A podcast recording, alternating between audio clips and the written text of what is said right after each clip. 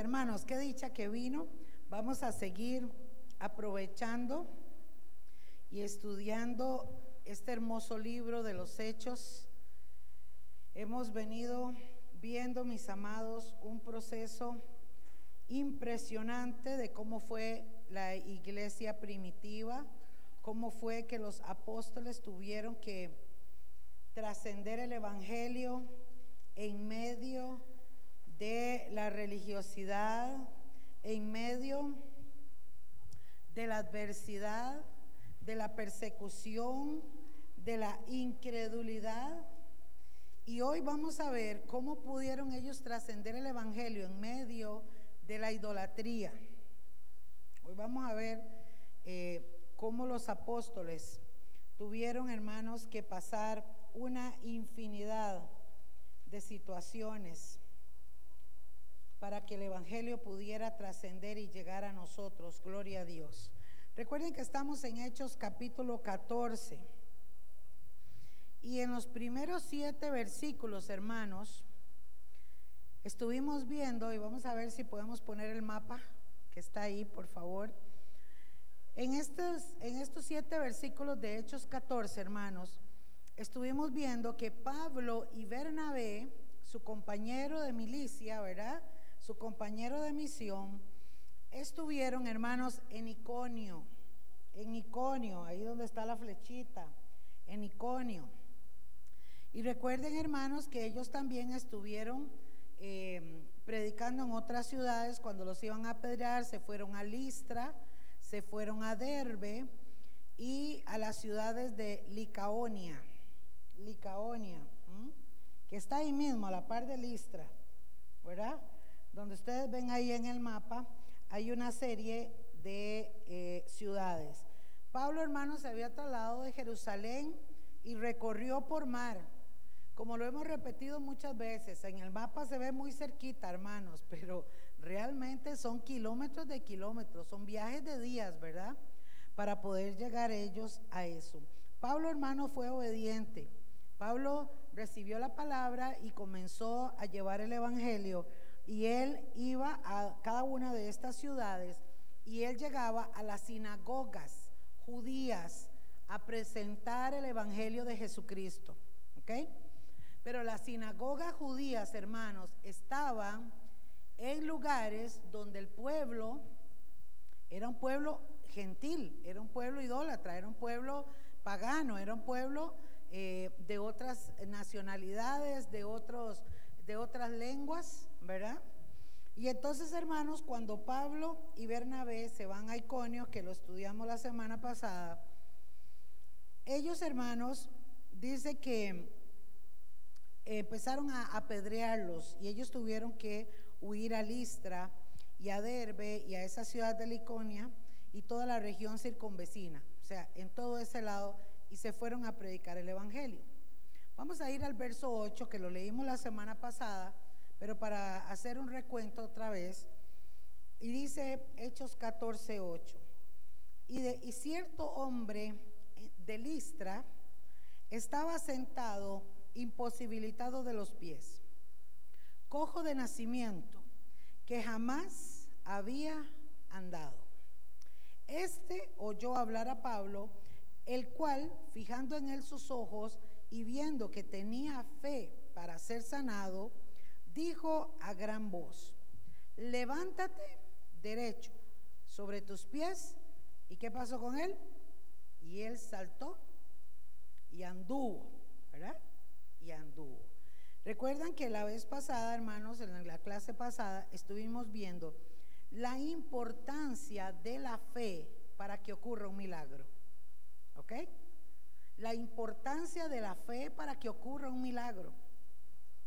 Y quedamos hasta ahí y, tuvimos el tema eh, analizando, hermanos, que realmente necesitamos fe. Nos falta fe para ver milagros en nuestra vida, en nuestra casa. Nos, nos falta fe, hermanos, para llamar las cosas que no son como si fuesen. Porque, hermanos, no deja de ser difícil. Ahora hablaba con el hermano Edwin cuando usted está en un padecimiento o en un dolor o en una enfermedad o en una situación difícil, hermanos, cuesta sostener la fe. ¿Mm? Hay momentos en que usted pone el pecho a las balas y, y no, y en el nombre de Jesús. Pero hay momentos, hermano, y si usted no lo ha vivido, prepárese porque lo va a vivir. Hay momentos en la vida cuando usted dice, Señor, ¿dónde estás? ¿Mm? ¿Están conmigo? Señor, ¿qué es esto? Señor, ¿por qué me está pasando esto? ¿Por qué permites esto? Cuando nosotros pasamos lo de, lo de Natanael, hermanos, la impotencia de usted no poder salvar, ayudar, aliviar, quitar algo, como en ese momento yo me sentí impotente delante de Albita cuando Albita estaba tan desorbitada y tan eh, haciéndose miles de preguntas, aún con mi esposo, con Winnie. En algún momento usted dice, no puedo hacer nada, no tengo las palabras, no tengo cómo alentarlos o qué decirles, porque aún pronunciando la palabra, la duda, el dolor, la incertidumbre estaba en nuestros, en nuestros corazones o nuestros pensamientos en ese momento. ¿Están conmigo, iglesia? Son momentos difíciles. Y ahora comentaba con el hermano que todos en algún momento le decimos al Señor, Señor, ¿qué pasa? Señor, ¿qué más tengo que hacer? Pablo, amados, nos muestra aquí que él se fijó a los ojos, él miró los ojos y vio que tenía fe. Aquí vamos a hablar ministerialmente. ¿ah? Esto, se llama don de discernimiento. ¿ah? Discernimiento.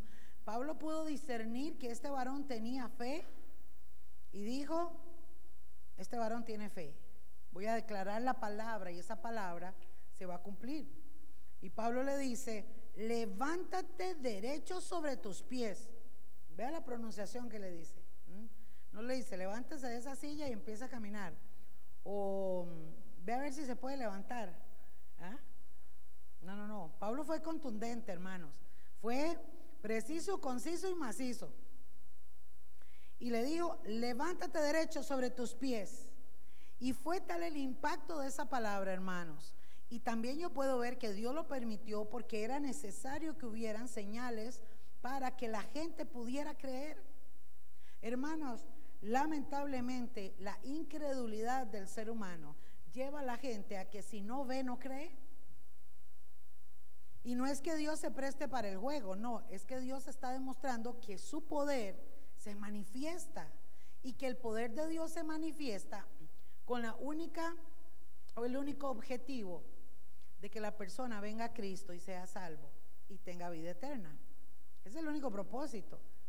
Dios le interesa más la salvación y la sanidad del alma que la del cuerpo, pero obra en la del cuerpo para que la gente crea y vea que Dios existe. Es como una forma especial en que Dios se manifiesta para que pueda haber credibilidad en el corazón incrédulo. ¿Están conmigo? Pero Pablo, hermanos, no solamente dio la palabra, este hombre saltó y empezó a caminar.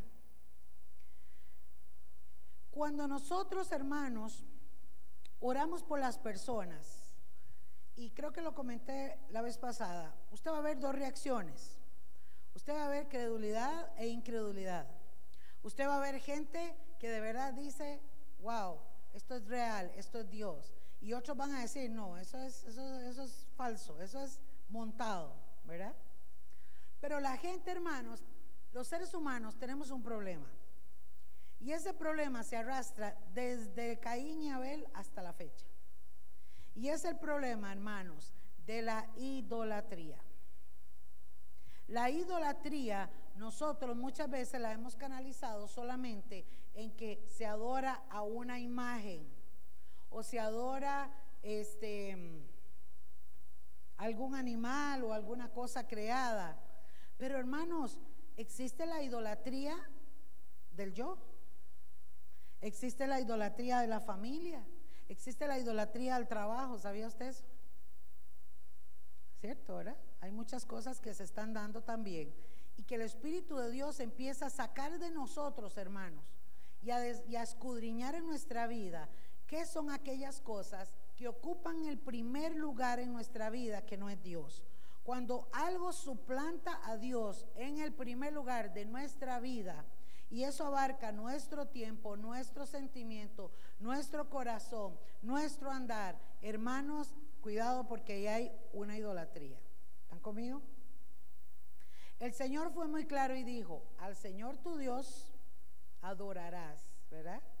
Y a Él solo servirás. La adoración está condicionada a un solo ser, el Rey de los Reyes, el Dios de los dioses. Amén. Nuestro Padre eterno, a Jesucristo, al Espíritu Santo. La única adoración y la idolatría, hermanos, ha sido un método en que Satanás ha trabajado para hacer caer al ser humano. Lo que pasa, mi hermano, es que Satanás comienza a trabajar las mentes de las personas haciendo creer en lo visible, ojo lo que le voy a decir, en lo visible le otorgan poderes sobrenaturales a algo visible para que la gente crea y ahí es donde comienza la idolatría.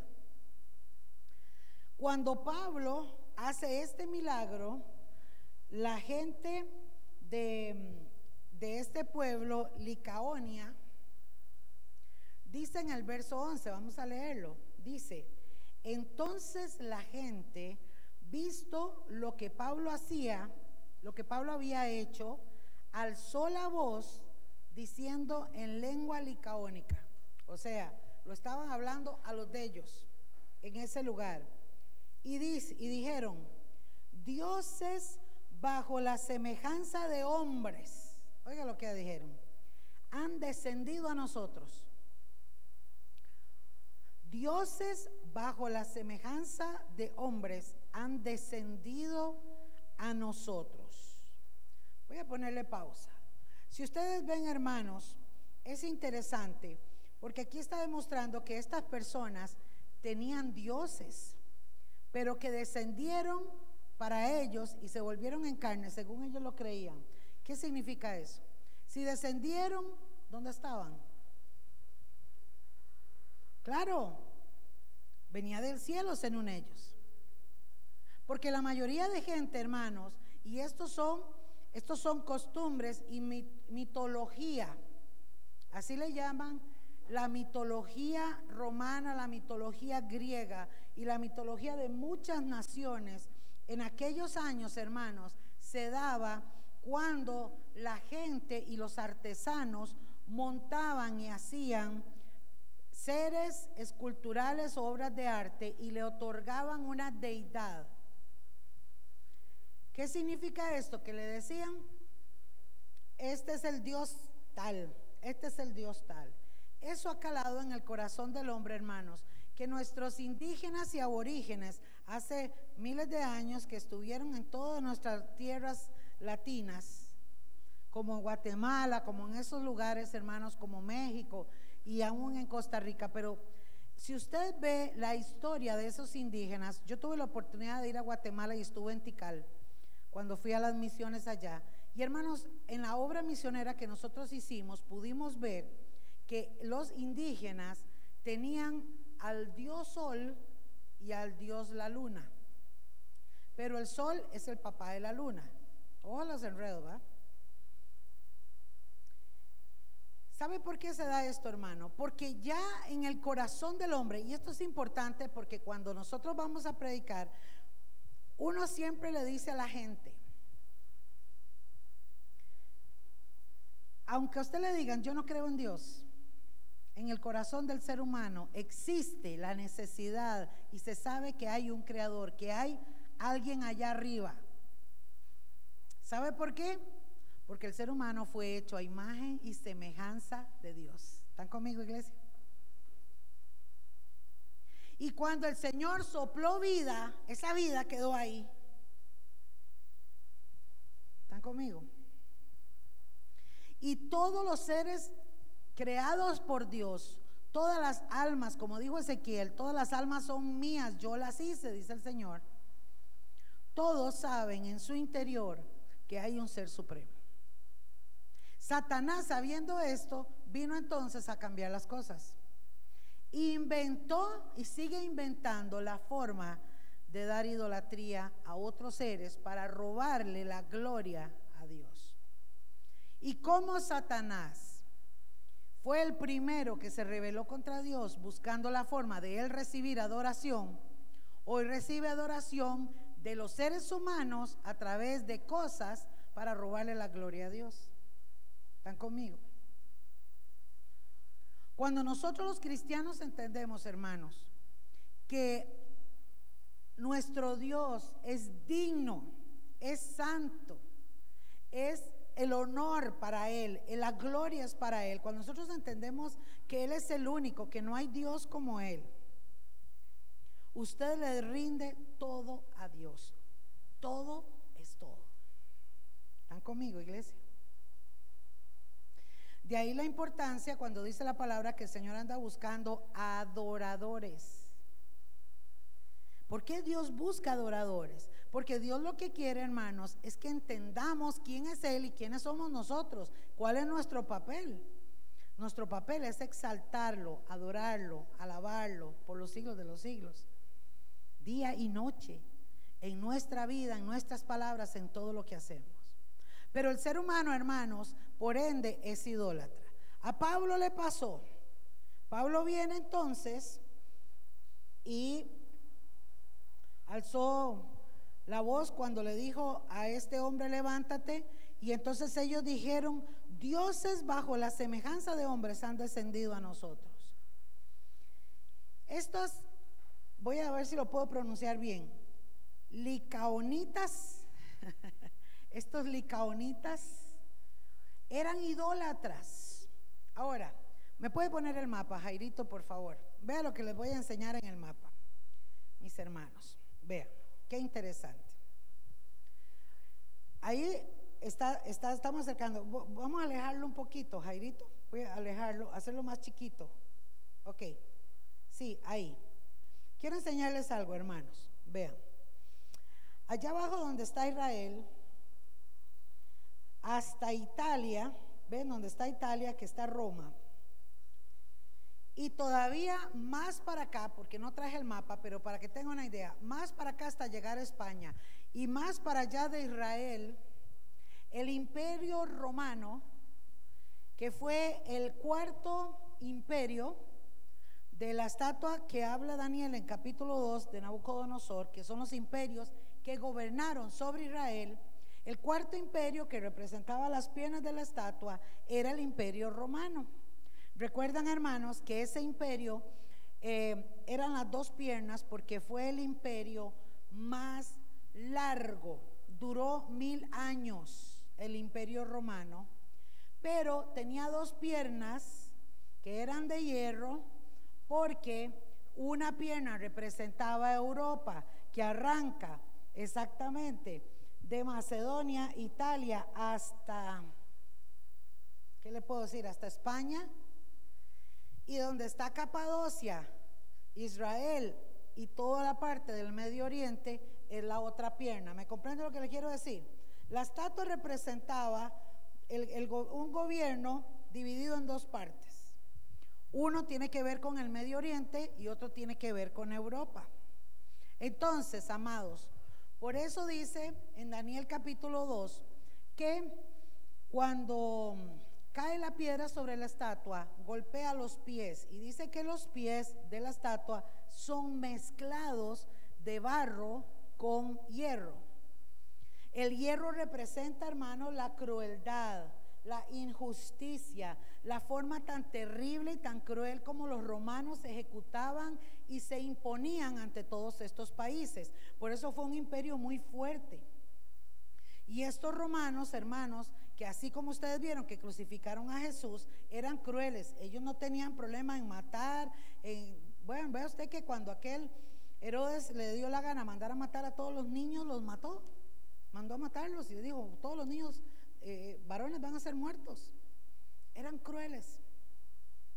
Pero el imperio romano, hermanos, aparte de abarcar todo esto en tierra, eran idólatras y como idólatras que era, tenían un montón de dioses. ¿Están conmigo?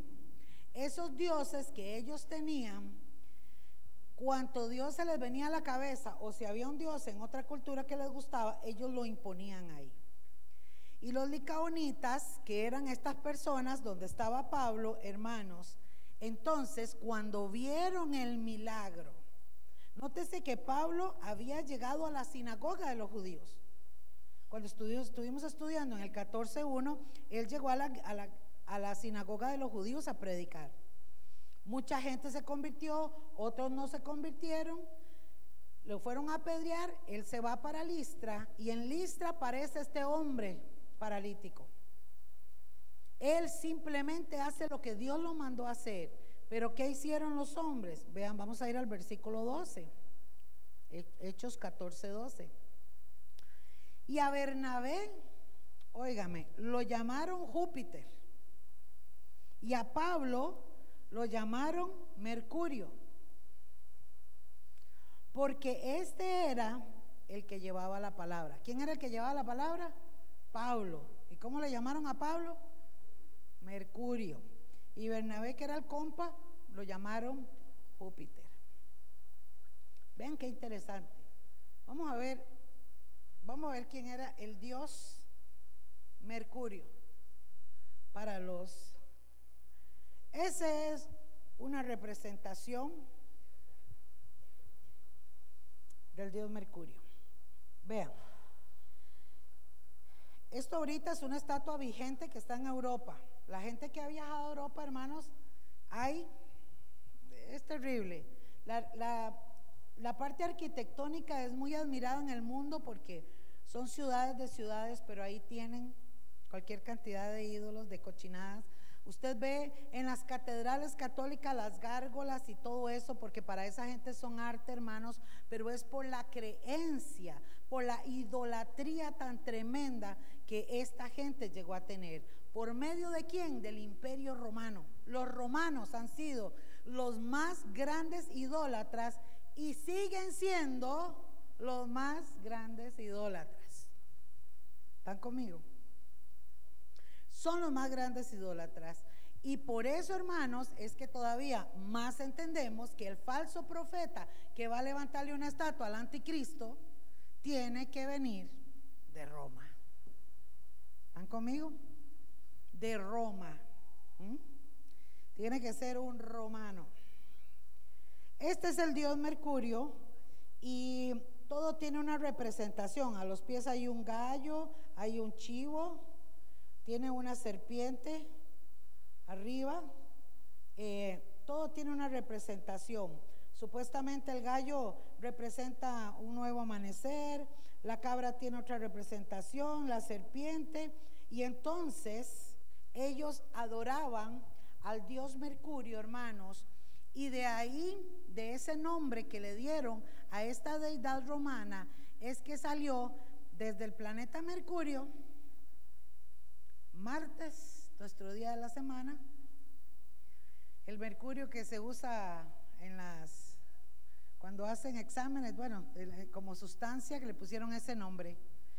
Pero déjenme decirle, hermanos, que cuando los romanos tomaron dominio y cuando en el año 70, después de que Jesús subió al cielo, Constantino, no, no, me acuerdo, Tito, creo que fue, el emperador Tito romano, destruyó el templo de Jerusalén y robaron muchos escritos y persiguieron a los judíos, ellos hermanos entonces hicieron un revoltijo. Apareció un, un, emperador después que se llamaba Constantino, le gustó el Evangelio, creyó en Jesús y hizo un revoltijo de los once mil.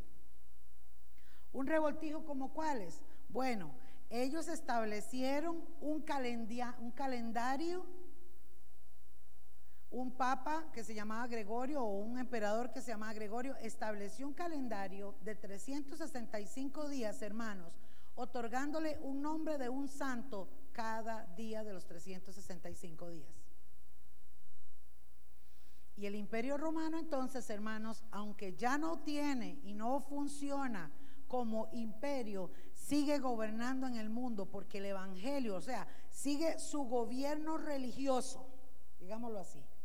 Y el gobierno religioso, hermanos, salió de Europa, entró a nosotros por la gente que venía con Cristóbal Colón y desde Canadá, Alaska, que son allá como los gringuitos más quitados, más, perdidos por allá, hasta la Patagonia de Argentina, todo América, hermanos, todo América fue infectado de todas estas cosas y hoy por hoy, hermanos, y sobre todo nuestros países con Sudamérica son sumamente idólatras. Usted ve que ya no solamente tienen uno o dos, tres santos, son montones de santos, siguen canonizando gente, llamándola santa y, siguiéndole, y le siguen pidiendo. Por eso la Biblia la llama la gran Babilonia, la gran prostituta. Y los juicios que van a caer sobre este imperio religioso, hermanos, es tremendo, ¿sabía usted? Roma va a ser quemada en la gran tribulación. Al Vaticano le van a volar fuego en la gran tribulación. Pero el punto es, hermanos, que esta gente impusieron al mundo una idolatría. Y ese calendario, lamentablemente gregoriano, lo impusieron sobre nosotros y por eso nosotros tenemos un calendario donde todos los días tienen nombre de santos, le pusieron los nombres a los planetas, le pusieron los nombres a las semanas con nombres que tienen que ver con deidades paganas. ¿Qué le parece, verdad? ¿Estamos? Los judíos son los únicos que tienen su propio calendario, siguen sosteniendo el calendario tal y como Dios se lo ejecutó, tanto Adán como Abraham y Moisés consecutivamente. ¿Ok? Cuando Dios dijo, es el primer día, el segundo día y lo estableció. Entonces, el día judío comienza a las seis de la tarde. Las seis de la tarde de Israel, hermanos, es como la medianoche de nosotros. Ahí arranca el día. ¿eh? Entonces, ¿cómo decir? Que ahora hace un rato a las seis de la tarde, digamos, comenzó viernes. ¿Me comprenden? Y mañana a las seis de la tarde arranca sábado. Entonces, hermanos, el calendario judío es muy diferente al de nosotros. Por eso es que, chiquillos, como les digo yo, cuando nosotros vamos a leer la palabra, tenemos que entender cómo, cuando dice, por ejemplo, en algunos de los libros, en el mes tal, del reinado tal y del otro tal, para poder sacar esas fechas, hay que entender el calendario judío. ¿Están conmigo? ¿Ok? Bueno, volvemos al tema. Pablo entonces, hermano, lo comparan con Mercurio porque según los romanos, Mercurio era el dios poderoso y tenía un hijo que se llamaba Júpiter. ¿Ah? ¿Qué le parece? Y este es Júpiter. Vean. Este era Júpiter. Pero en la misma idolatría de esta gente, hermanos, ellos no solamente tenían un Mercurio, un dios eh, Mercurio, y un dios eh, Júpiter. No, le tenían el dios Júpiter tal, el otro dios Júpiter tal, a todo. ¿eh? Por eso es que hoy, hermanos, la Virgen Santísima de los hermanos que andan por allá perdidos, que hay que orar por ellos, tienen la Virgen de la Macarena, la Virgen del Socorro, la Virgen del Carmen, la Virgen de Fátima, la Virgen. Y, uno dice, pues ese montón de Virgen. No, toda la misma, pero diferentes nombres. ¿De dónde viene eso? Del imperio romano. ¿Vamos entendiendo? Pablo y Bernabé, haciendo la obra de Dios, chocan contra un establecimiento religioso, poderoso y profundo, hermanos. Y aquí lo interesante de la historia, cómo Pablo y Bernabé tienen que trabajar esto. Oigan, hermanos, no era uno o dos liconenses que se levantaron, liconitas que le dijeron, ay, esto. No, no, no, no. Leamos lo que dice la palabra. Verso 11 otra vez. La gente, visto lo que Pablo había hecho, dijeron. Y en el verso 12, a Bernabé lo llamaron Júpiter y a Pablo Mercurio, porque este es el que llevaba la palabra. En el verso 13, y el sacerdote de Júpiter o sea, del templo de Júpiter, cuyo templo estaba frente a la ciudad, trajo toros y guirnaldas delante de las puertas y juntamente con la muchedumbre quería ofrecer sacrificios. ¿Qué le parece? ¿Ah? Ve, hermanos, nosotros ya no estamos en ese tiempo tanto, pero hay que tener cuidado. El otro día hablaba con una con una pastora amiga cuando nos ha tocado llegar a ciertos lugares, hermanos, donde poco le falta a la gente llevarlo alzado a uno, ¿verdad? Tuve la experiencia yo en los Estados Unidos una vez, me invitaron a una actividad, era una actividad muy grande de mujeres, en una iglesia muy grande, muy bonita, y estaba, por cierto, había, había muchos invitados, eh, y estaba esta cantante Nancy Amancio, y había un montón de gente ahí, y pastoras y pastores, y a mí me han invitado a ministrar, pero yo estaba también presente en esa actividad. Hermanos, cuando yo llegué a la puerta, con, yo iba como con seis mujeres que viajamos, hicimos un viaje largo y veníamos compartiendo y riéndonos y todo en el camino. Fue todo lo más bonito, veníamos cantando y contando anécdotas y todo, amigas y hermanas de mucho tiempo. Y cuando llegamos, hermano, en la puerta, llegó, llegamos ahí para eh, entrar y, y entonces, este, ¿y ustedes de dónde vienen? Bueno, venimos de tal lugar. ¿Y cuál es su nombre? Y estaban ahí apuntando. Mi nombre es Jerlyn Vargas. Pastora, usted la pastora. Este, hermanita, venga, rápido. Esta es la pastora Jerlyn. Ay, hermana, qué bendición. Hermano, no le miento. Así fue la cosa. Yo soy buena actriz, ¿verdad? Oiga, pastora, qué bendición. Pastora, venga, este, este, y las otras se quedaron viéndome y me agarraron del brazo. Pastora, venga, vea, cuando llegué me tenían un bolso, hermanos, y en el bolso venía una botella de agua, lapicero, un montón de cosas, ¿verdad? Y pastora, véngase aquí adelante. Y pastora, ¿quiere algo? Pastorcita, vea, pase por aquí. Me metieron a una salita, hermanos, me sentaron en una mesa, me, había café y bocadillos. Y yo entré a la puerta así, así, y las hermanas me hacían así. Y yo, ¿qué hago? O sea, porque yo no sabía, hermanos, aquello fue algo. De ahí, hermanos, y para no cansarlos con el cuento, terminé que me sacaron de ahí de un aposento ahí rarísimo y, y después me metieron así y en las primeras filas reservado Pastora Yerling, así en la primera fila. Hermanos, yo me sentí tan mal. Me sentí tan mal porque yo dije, ¿qué es esto? ¿Acaso no dice la Biblia que no caigamos en ese error que cuando venga una persona ostentosa, ¿verdad? La sentemos en las primeras filas y a los pobrecillos quite, se va a sentir donde se pueda. Pero es que la gente tiene ese problema, hermanos. Y nosotros tenemos que cuidarnos en no caer, en ser muy aduladores ante las personas, pero tampoco dejarnos ser mucho adulados. ¿Están conmigo? Esto es un hilo muy delgado. Porque cuando Dios empiece a usarlo, cuando usted empiece a viajar y cuando usted empiece a ir y te inviten a un lado y te inviten al otro, hermano, cuidado. Porque al altivo Dios lo mira de lejos. Yo he visto grandes hombres con grandes llamamientos, con grandes unciones, con grandes poderes de Dios impresionantes que se vinieron abajo, hermanos, porque se les subió la cabeza. Pablo y lo que estamos viendo, yo nunca vi a Pablo con guardaespaldas. Sin embargo, los discípulos tuvieron que cuidarlo en algún momento, ahora lo vamos a ver. Pero Pablo, hermanos, cuando vio semejante cosa, no se había dado cuenta. Y esta gente, hermanos, estaban, escúcheme, iban a hacer sacrificios con sangre, porque para eso eran los toros. Las guirnaldas sin sabe cuántos tiliches iban a guindar y hacer sus rituales y traían toros.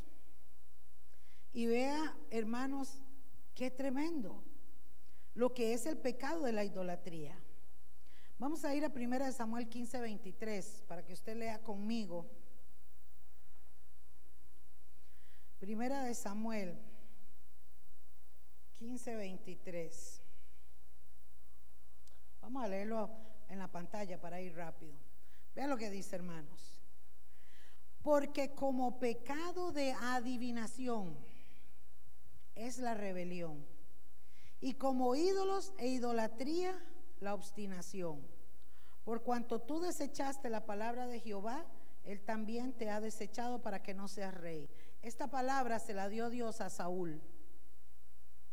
Saúl había sido puesto por Dios, había sido ungido por Dios, en algún momento habíamos estudiado esto, y fue desechado por Dios, hermanos.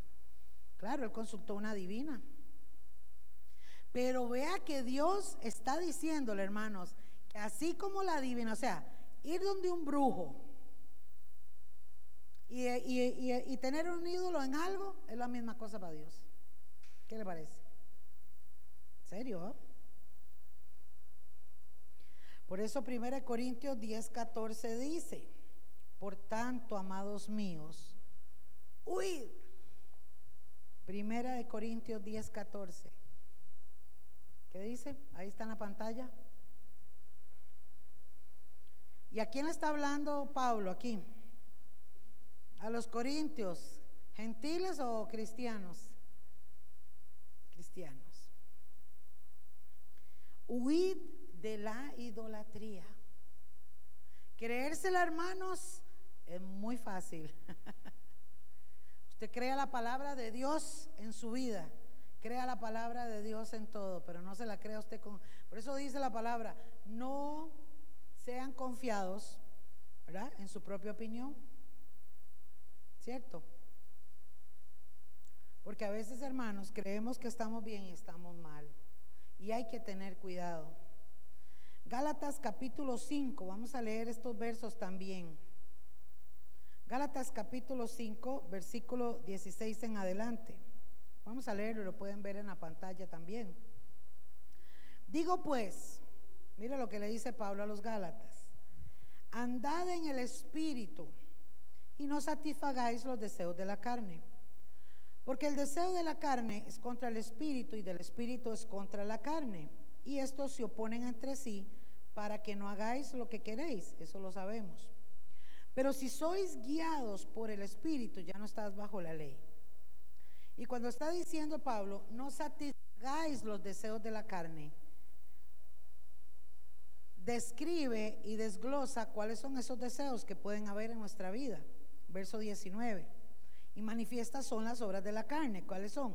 Adulterio, fornicación, inmundiza, lascivia, idolatría, hechicerías, enemistades, pleitos, celos, iras contiendas, disensiones y herejías. Verso 21. Envidias, homicidios, borracheras, orgías y cosas semejantes a estas, acerca de las cuales os amonesto, como ya os lo he dicho antes, que los que practican tales cosas, obvio, no heredarán el reino de los cielos. Nótese, amados, que el adúltero que el hechicero, el que está en enemistad, el que es pleitero, el que tiene celos, el que es iracundo, el que por todo se enoja, el que hace disensiones, el que falsifica la palabra con herejías, el que tiene envidia y la idolatría, es lo mismo para Dios. ¿Están conmigo? Es lo mismo para Dios. El otro día hablaba con una persona que tiene un hijo homosexual y dice que los cristianos lo ven como bicho raro. Y que entonces él dice, ¿cómo, cómo esperan que uno busque de Dios si la gente lo rechaza? Y yo le dije, bueno, lamentablemente por todo lo que está pasando se ha levantado, sí, una homofobia en contra de estas personas, porque es cierto, la gente los ve como nada. Pero hermanos, si pesamos esto a la luz de la palabra, o sea, el borracho, la prostituta, el adúltero, el fornicario y el homosexual es la misma cosa para Dios. Entonces esta persona me debatía y me dice, sí, pero uno tiene que tener amor. Y yo le dije, uno tiene que tener amor, pero yo no voy a invitar al borracho a que venga a visitar a mi casa y que el borracho me diga, voy a llevar la botella de licor y me emborracho en la casa de la pastora, porque eso es amor, eso es alcahuetería, yo no voy a alcahuetear eso. Y los gays de hoy en día pretenden que el cristiano los acepte con su novio o con su novia, porque así se demuestra el amor de Dios, entonces están muy equivocados. Pero es lo mismo con el adúltero, hermanos. Es lo mismo con el adúltero. ¿Y qué es lo que pasa? Que si vemos a lo que dice la palabra de Dios, hermanos, tenemos que entender hay que hacer un parámetro en muchas cosas para poder ver la gloria de Dios. Quiero que vaya conmigo a Colosenses capítulo 3, versículo 1. Colosenses capítulo 3, versículo 1 también.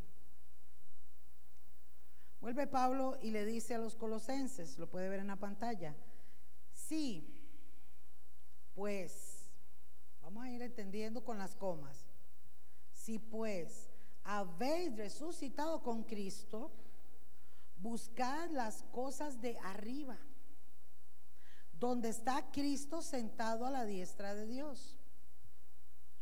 Poned la mira en las cosas de arriba y no en las de la tierra. Pero vea la importancia, hermanos, de entender esta palabra a través del Espíritu Santo. Porque otro dice, sí, hay que poner la mirada en las cosas de arriba y por eso no es malo adorarle a San Judas Tadeo y a San Pablo y a San Lotro y el otro, porque están ahí arriba, Santa María y todo el mundo. ¿Ah? Vea lo que es tener al Espíritu Santo, hermanos, para que Él nos guíe a toda verdad. Poner la mira en las cosas de arriba y no en las de la tierra, porque habéis muerto y vuestra vida está escondida con Cristo en Dios. Cuando Cristo, vuestra vida, se manifieste, porque Cristo es nuestra vida, ¿cuántos dicen amén? Cristo es mi vida. Cuando Cristo, usted puede decir mi vida, que Él es mi vida, se manifieste, entonces nosotros también seremos manifestados con Él en gloria. Esa es una promesa. Entonces, haced pues morir lo terrenal en vosotros. Fornicación, impureza, pasiones desordenadas, malos deseos y avaricia, que es idolatría. La avaricia es idolatría. Cuando hablamos de avaricia, hermanos, podemos hablar de codicia la gente por fama vende el alma al diablo, por plata vende el alma al diablo. La gente hace lo que sea por sentirse alguien. Hermano, cuando yo veo esas hermanitas, soy poca para meterme al Facebook porque solo lo uso para informar la palabra de Dios y para a veces ponerle un like a los niños que me, gusta tanto ver las cosas que ponen lindas de las fotos de los niños. Pero cuando yo una hermanita, así hermanos, así, para que se le vea aquí para abajo así.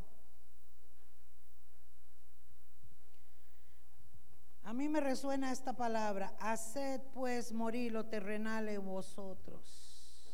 Pongan la mira en las cosas de arriba.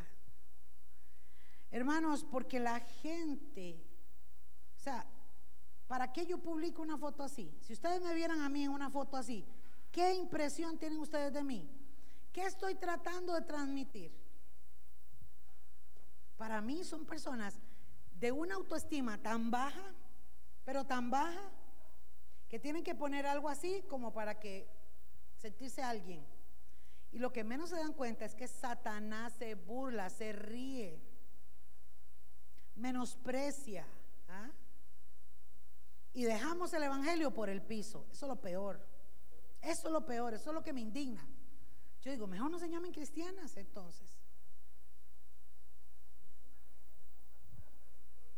Sí, sí, ponen un versículo bíblico. Sí, exactamente, ¿verdad? Con la pechonalidad del viento, o sea, no. O gente, hermano, que porque está dolida y herida, usted ve que todo lo que ponen es eh, solo cosas de odio, solo cosas. Es muy lamentable, es muy lamentable.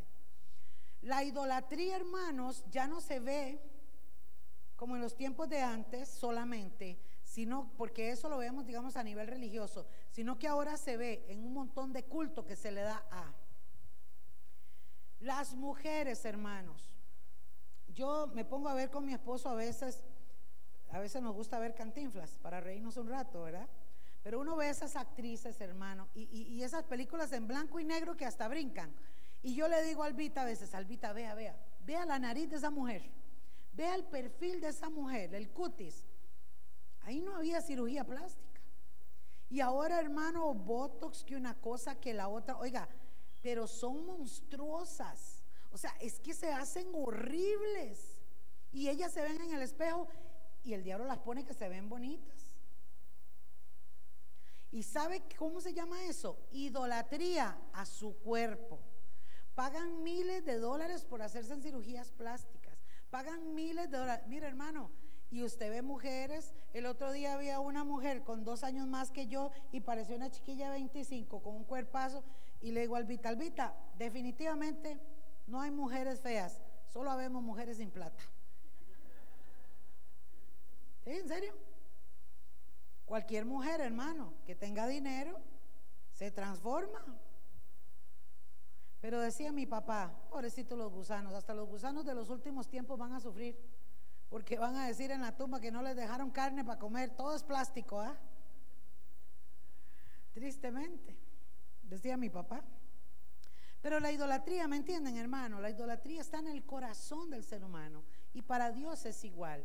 Cuando nosotros vayamos a llevar la palabra, nos vamos a topar con todo esto.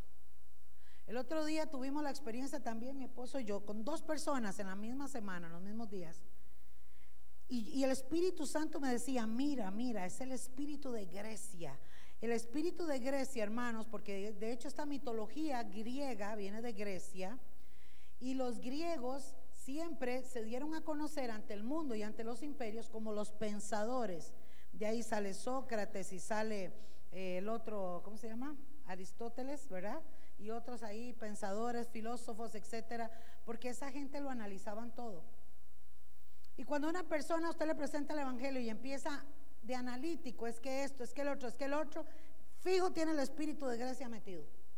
Y el espíritu de Grecia lo que trae es confusión. Los hace leer filosofía, entender filosofía, y ellos creen que están superdotados. Tuvimos la experiencia de hablar, me encontré con una conocida. Y hermanos, en un cinco minutos que habló ahí, Guni estaba como, como así, ¿verdad? Me dijo que el ser humano ya está pronto para que se le abra el tercer ojo, que los reptilianos están, pero no se han manifestado más de uno, que los reptilianos venían del planeta no sé qué y que entonces aquí, que Jesús es un personaje místico que estamos muy equivocados, que esto del diablo no. Y me dijo un montón de barrabasadas, hermanos. Y yo le dije, yo creo lo que dice la palabra. Y esta es mi forma de pensar y yo lo veo así. Pero cuando yo trataba de explicarle, hermano, de una vez me sacaba una, me sacaba la otra, me sacaba la otra. El espíritu de Grecia. El espíritu de Grecia. ¿Cómo poder evangelizar? ¿Cómo poder llevar la palabra a estas personas? Porque, hermanos, nos vamos a enfrentar. Y les voy a soltar una a ustedes, que son el remanente. El Señor le ha venido hablando al pastor. Y yo creo que el otro año no vamos a estar mucho aquí.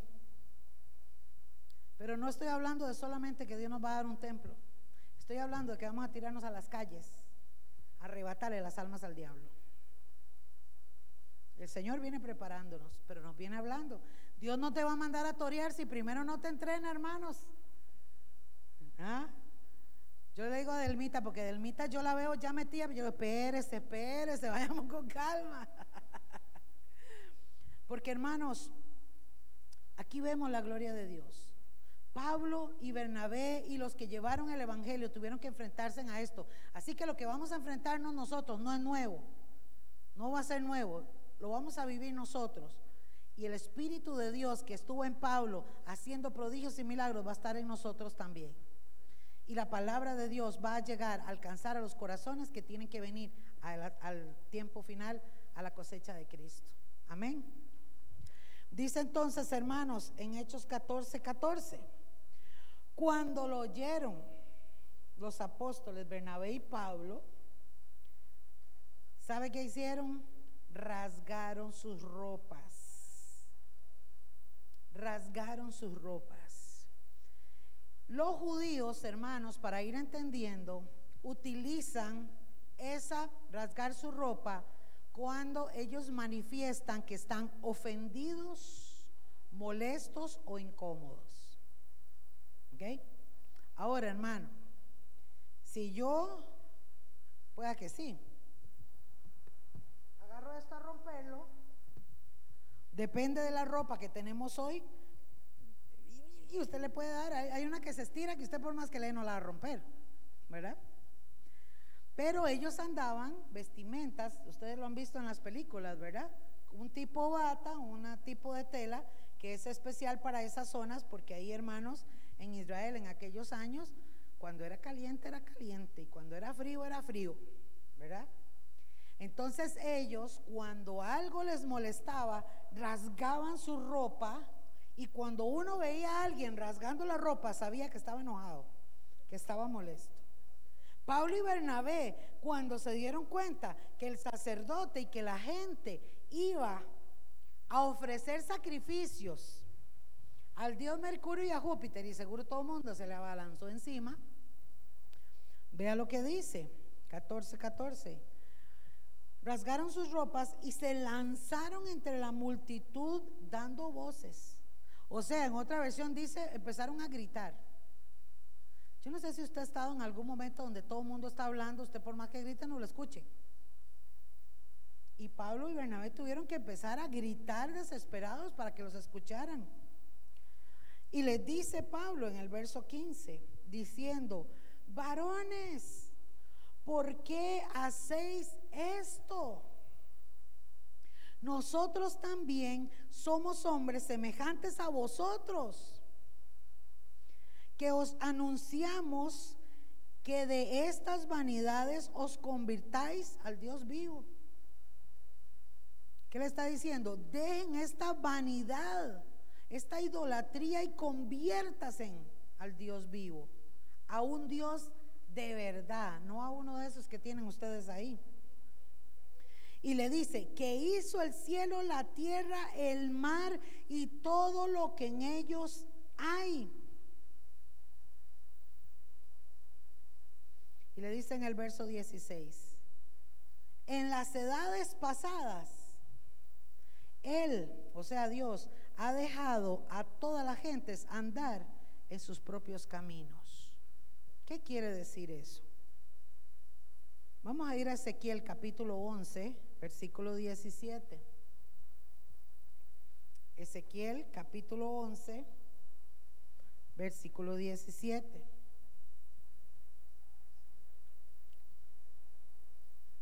Dios le había dado esta palabra al pueblo de Israel y estaba usando al profeta Ezequiel. Ezequiel 11, 17. Dice, ¿lo tienen ahí, amados? Si no, lo leen en la pantalla. Dice, vamos a leerlo hasta el 21. Di, por tanto, así ha dicho Jehová el Señor. Yo os recogeré de los pueblos y os congregaré de las tierras en las cuales estáis esparcidos y os daré la tierra de Israel, está diciendo a todos los judíos. Y volverán allá y quitarán de ella todas sus idolatrías y todas sus abominaciones. Amados, recuerden, y creo que lo estudiamos un día de estos también, que todo aquel que no era judío, no era hebreo, pero quería ser parte del pueblo de Dios, lo circuncidaban y era aceptado como parte del pueblo de Dios. El problema, hermanos, es que muchos de estos que se convirtieron al Señor, perdón, se convirtieron al judaísmo, seguían con sus costumbres paganas. Les voy a soltar una buena. Jacob, ¿recuerdan la historia de Jacob? Jacob se enamora de Raquel va donde Labán, el suegro, y le dice, voy a trabajar siete años por ese muñecón. Trabajó los siete años y en la noche de bodas, como la novia iba tapada y se echaban el vino, ¿ah? estaba Jacob bien contento, el hermanito Jacob. Durmió con su esposa y cuando amanece en la mañana se da cuenta que es Lea, la hermana mayor. Va y le dice a Labán, pero ¿qué es esto? ¿Cómo usted me va a dar esta mujer si yo trabajé siete años por la otra? Y Labán le dice, en nuestro pueblo la costumbre es que se casa primero la mayor y después la menor. Así que aguántese, papito. Ya ahora durmió con ella, aguántesela. Y ustedes conocen la historia. Jacob viene y se casa entonces luego, siete años después, trabajó 14 años, ¿verdad? Y se casa con Raquel. Por eso hay un chiste que cuenta el pastor que dice que el mejor músico era Labán, porque Jacob le pidió la menor y Labán le dio la mayor. Los músicos sí entienden de eso. y amados, cuando Jacob empieza a tener a sus hijos, ¿cuántas? Y la llama, la Biblia le llama las doce tribus de Israel, ¿verdad? Ustedes saben que son doce tribus de Israel. Doce tribus eran los doce hijos de Jacob. ¿Y cree usted que todas se los dio? ¿Quiénes fueron las mamás de esos hijos? De los doce. Y en realidad tuvo trece porque tuvo una hija que se llamaba Dina.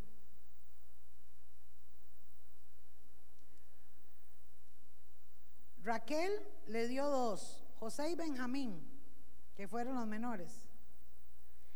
Y le dio no sé cuántos más con la criada de ella. Le mandó a la criada para que durmiera con Jacob. Y el otro ni lerdo ni perezoso. Y Lea le dio como seis. Y cuando ya no pudo más, le dio la empleada de ella para que se acostara con el otro. Y también le dio hijos. ¿Qué le parece? Qué cosas, ¿verdad? Hay muchas cosas místicas que uno dice, ¿cómo fue eso? ¿Qué es eso? Y estas dos mujeres, hermanos, estas dos mujeres eran idólatras paganas, de tal forma que cuando salieron de la casa de Labán, la hija menor Raquel le robó todos los ídolos al papá y se los llevó. Cuando se fueron a no sé dónde, el papá Labán llegó y le dijo a Jacob, Jacob, me robaron los ídolos. Y dice la palabra que Raquel los agarró y los escondió y se, los tapó todos y se sentó encima. Cuando llegó el papá le dijo, papá, no me puedo levantar porque estoy con la menstruación y ni siquiera le dio los ídolos. Labán se fue y no se dio cuenta quién se había robado los ídolos y eran estas mujeres. Pero dice la palabra que Jacob guardó su integridad, era un hombre que le creyó a Dios, era un hombre que amaba a Dios. Él simple y sencillamente las tomó por mujeres porque eran, de acuerdo a la, promesa, las mujeres hicieron loco, hicieron un montón de cosas, pero Dios siempre estuvo con Jacob. Lea la historia en Génesis, hermano, y en Éxodo, es muy interesante. Es muy interesante porque uno se da cuenta que a pesar de las malas decisiones que han tomado los hombres y las mujeres de Dios, el que es del Señor y honra a Dios, Dios lo honra. Y Dios siempre lo saca adelante y cuando Dios da una palabra, se cumple porque la persona camina en fe en esa palabra. Dios le había dado una palabra a Jacob y él era el padre de un pueblo que tenía que ser el pueblo de Dios y Jacob caminó sobre esa promesa. Jacob le creyó a Dios. Pero esta gente, hermanos, la idolatría ha estado siempre en el corazón del hombre. Y vea usted, hermanos, que cuando Pablo les dice, Dejen estas vanidades y conviértanse al Dios vivo. Y les habla de las edades pasadas, les está hablando de todo esto que había vivido el pueblo de Israel. O sea, esto no era algo nuevo, ya venía lejos, pero vea lo que dice Ezequiel.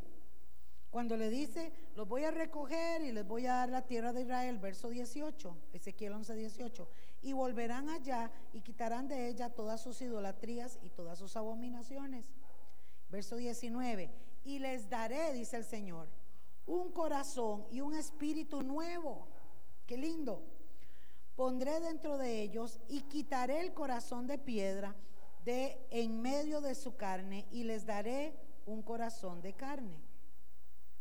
Verso 20, para que anden en mis ordenanzas y guarden mis decretos y los cumplan y me sean por pueblo y yo sea ellos por Dios. ¿Entendemos, hermanos? Explico. Dios le, eh, Ezequiel está diciendo al pueblo, Dios los va a traer, los va a recoger, va a quitar su corazón idólatra, va a poner un corazón de carne, les va a enseñar las ordenanzas para que ustedes caminen bajo los preceptos de Dios y sean llamados pueblo de Dios. Ojo, verso 21, perdón. Más aquellos cuyo corazón anda tras el deseo de sus idolatrías y de sus abominaciones, ahí el Señor dijo, yo traigo su camino sobre sus propias cabezas, dice Jehová el Señor. Eso, hermanos, es una sentencia para los que no querían obedecer. Pablo entonces le está diciendo a esta gente, conviértase a Dios, dejen esta idolatría. Y entonces es donde les dice, en las edades pasadas, Él ha dejado a toda la gente andar en sus propios caminos. Hay una sentencia. No quiere nada con Dios, tome, para que lleve, ¿verdad? Como decimos los ticos. Volvemos a Hechos 14, 17. Pablo entonces les dice eso en el 16 y en el 17 les dice, si bien no se dejó a sí mismo sin testimonio, haciendo bien, dándonos lluvias del cielo y tiempos fructíferos, llenando de sustento y de alegría nuestros corazones. Pablo le está diciendo, aún en medio de lo que había pasado, Dios perdonó al pueblo, cambió su corazón, trajo lluvia, trajo sustento, trajo tiempos fructíferos y alegría a nuestros corazones. Verso 18. Y diciéndole estas cosas a la gente, o sea, les estaba explicando la palabra de Dios, dice, difícilmente lograron impedir que la multitud les ofreciese sacrificio. Por más que quiso Pablo, no pudo impedir. ¿Usted se puede imaginar? Qué frustración la de Pablo de saber que esta gente estaban locos. Pero vea lo que pasó, verso 19. Entonces vinieron unos judíos de Antioquía y de Iconio, recuerdan, de las otras ciudades donde habían ido ellos a predicar. Y vea lo que hicieron, que persuadieron a la multitud, no fue unos pocos, a la multitud. Y habiendo apedreado a Pablo, Ah, caramba, pasaron del sacrificio a las piedras. ¿Qué le parece? Ah?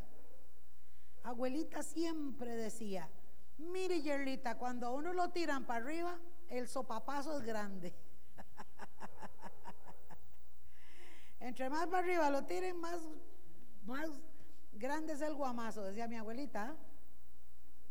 ¿Ve lo que le pasó a Pablo?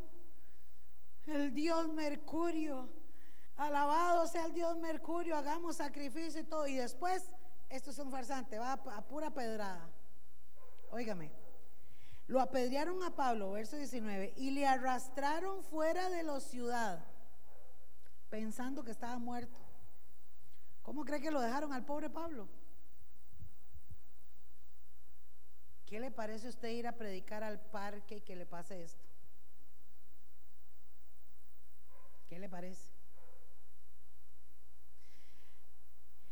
Oiga, verso 20. Pero rodeándole, ¿quién rodeó a Pablo? Los discípulos. Ahí tuvieron que hacer de guardaespaldas, no les quedó de otra, porque Pablo estaba medio muerto. Pablo estaba en el piso y creyeron que estaba muerto. Seguramente los discípulos lo rodearon para cuidarlo, ¿verdad? Para, para esperar a ver qué pasaba. Y dice, y se levantó Pablo. ¿Y qué hizo? Entró en la ciudad.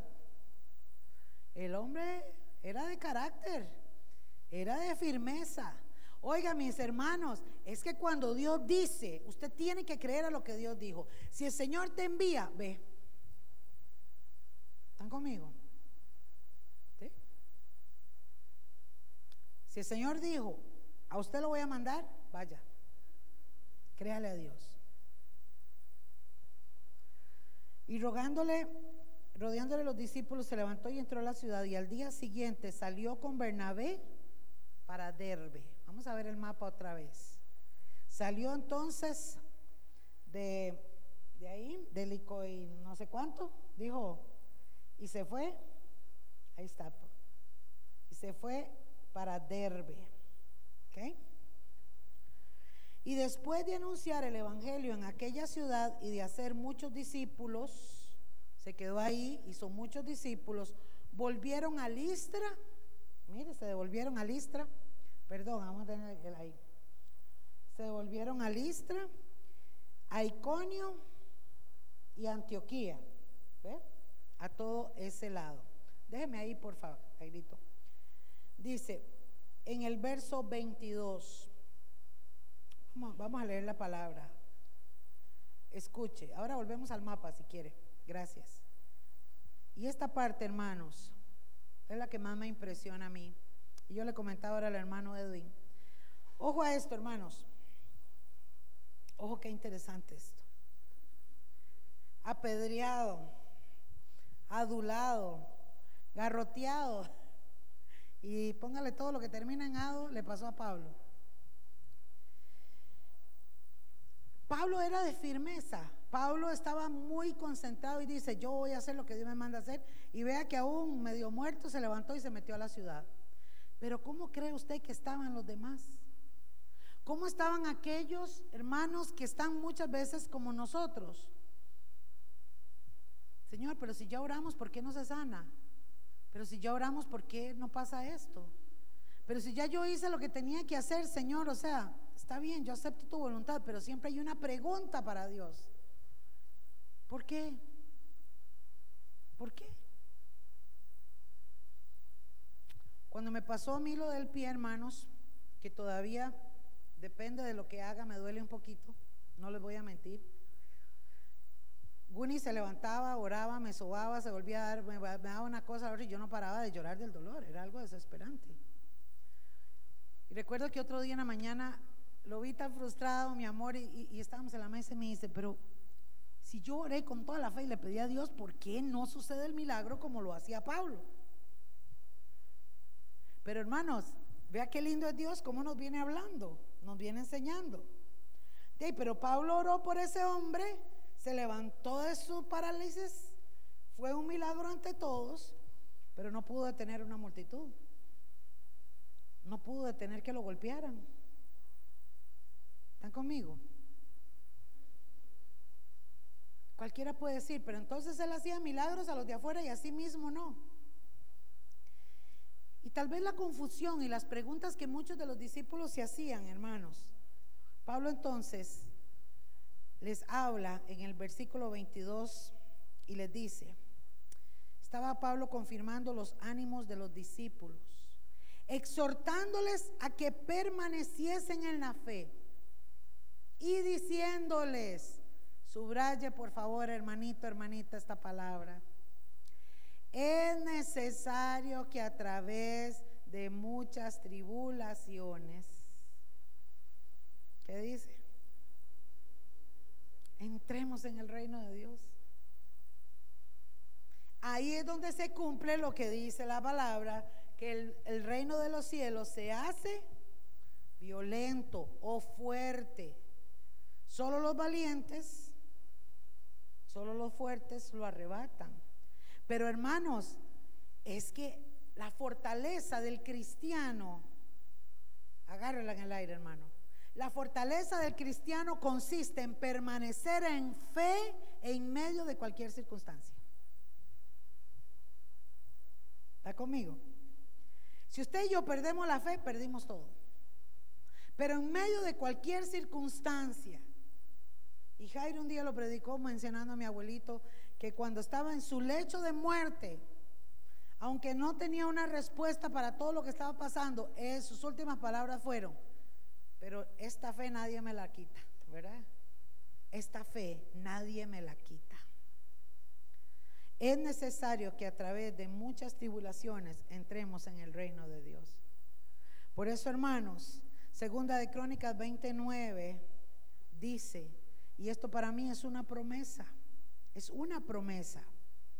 Si mal viniere sobre nosotros, o espada de castigo, o pestilencia, o hambre, nos presentaremos delante de esta casa y delante de ti, porque tu nombre está en esta casa. Y a causa de nuestras tribulaciones, clamaremos a ti y tú nos oirás y nos salvarás. ¿Cuántos lo creen?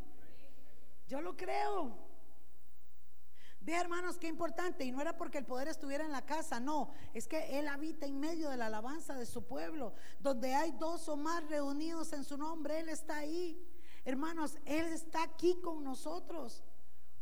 Y nosotros como pueblo, de ahí la importancia de orar los unos por los otros. No importa si viene espada, no importa si viene un mal, pestilencia, hambre, nos vamos a presentar delante de Jehová y Él va a escuchar tu plegaria, tu necesidad, te va a oír y te va a salvar. Y cuando tú estás en medio de esto, tienes que creerlo, creerlo y confesarlo con tu boca, hermano. Y caminar. Si esto es una promesa, hermano, yo camino sobre esta promesa.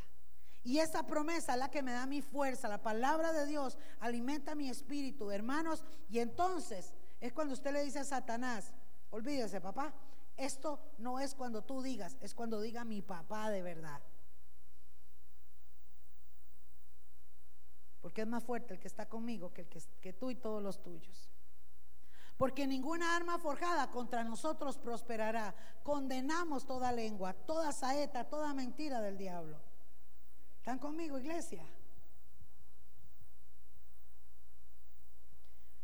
Pablo, hermanos, tenía muy claro que su vida era para Cristo. Después de tantas pedradas y de tantas cosas que vamos a ver más adelante, en Hechos capítulo 20, el 22, voy a leérselo al 24 para cerrar, dice, ahora he aquí, dice Pablo, ve lo que dice Pablo, ligado yo en espíritu, voy a Jerusalén, sin saber lo que, me lo que allá me ha de acontecer. Él iba a hacer la obra de Dios, sabiendo que no podía regresar o tal vez salir de ahí. Verso 23. Salvo que el Espíritu Santo por todas las ciudades me da testimonio diciendo, diciendo que me esperan prisiones y tribulaciones. Pastor, el otro año el Señor nos dice, vayan para afuera, pero sepan que les va a esperar solamente prisiones y tribulaciones. Estamos dispuestos a eso. Ouch. Yo no sé ustedes, hermanos, pero mire, por aquí me dieron a mí. ¿Están conmigo? Verso 24. Pero de ninguna cosa hago caso, dijo Pablo Mire qué fe, qué perseverancia, qué, qué, qué convicción. Ni estimo preciosa mi vida para mí mismo, con tal que acabe mi carrera con gozo y el ministerio que recibí del Señor Jesús para dar testimonio del Evangelio de la gracia de Dios. Chiquillos, servir a Dios es un privilegio. Pero jale la cruz, papito, y sígale. Porque esto no es fácil. Porque si hay prisiones, si hay tribulación. El otro día le dije, Señor, y les conté a ustedes, con esta pierna tengo que ir a predicar. Y me pongo unos taconcitos y cuando llego al lugar tengo que trasladarme de un lado al otro. Y yo dije, Señor Jesús, ayúdame. Y cuando llego, me dice el pastor, está en el segundo piso, subo a las gradas. Estuve así de cancelarlo. Y el Espíritu Santo me habló y me dijo,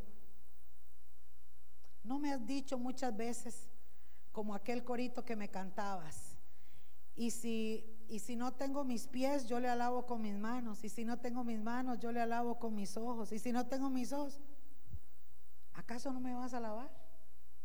Necesitas estar bien en todo y tener todo flotante y todo hermoso a tu alrededor para que me sirvas. ¿O estás dispuesto a pagar cualquier precio por mí?